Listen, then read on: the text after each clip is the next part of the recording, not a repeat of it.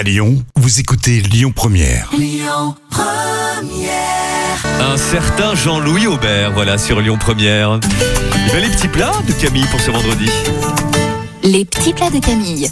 Alors, comment revisiter la fameuse tarte aux pommes Mhm, au cœur de l'hiver où les fruits d'été commencent à nous manquer, les pommes sont encore là pour nous régaler et heureusement. Et on va revisiter la tarte aux pommes avec un rayon soleil méditerranéen en y intégrant quelques abricots confits ou sinon des abricots secs réhydratés. L'alcool utilisé à faible dose évidemment ayant la particularité de fixer les arômes. Le whisky trouvera Ah oui, sa place même. dans cette recette. Oui mais à faible dose on a dit. Voilà. Alors vous allez tapisser votre plat à tarte avec la pâte posée sur le papier cuisson et dans un petit bol vous mixez les abricots confits et le whisky et vous répartissez la préparation sur la pâte. Vous disposez ensuite les pommes sur la pâte en colonne ou comme bon vous semble, hein, après tout vive la créativité et enfin vous badigeonnez de beurre fondu et vous saupoudrez de sucre restant.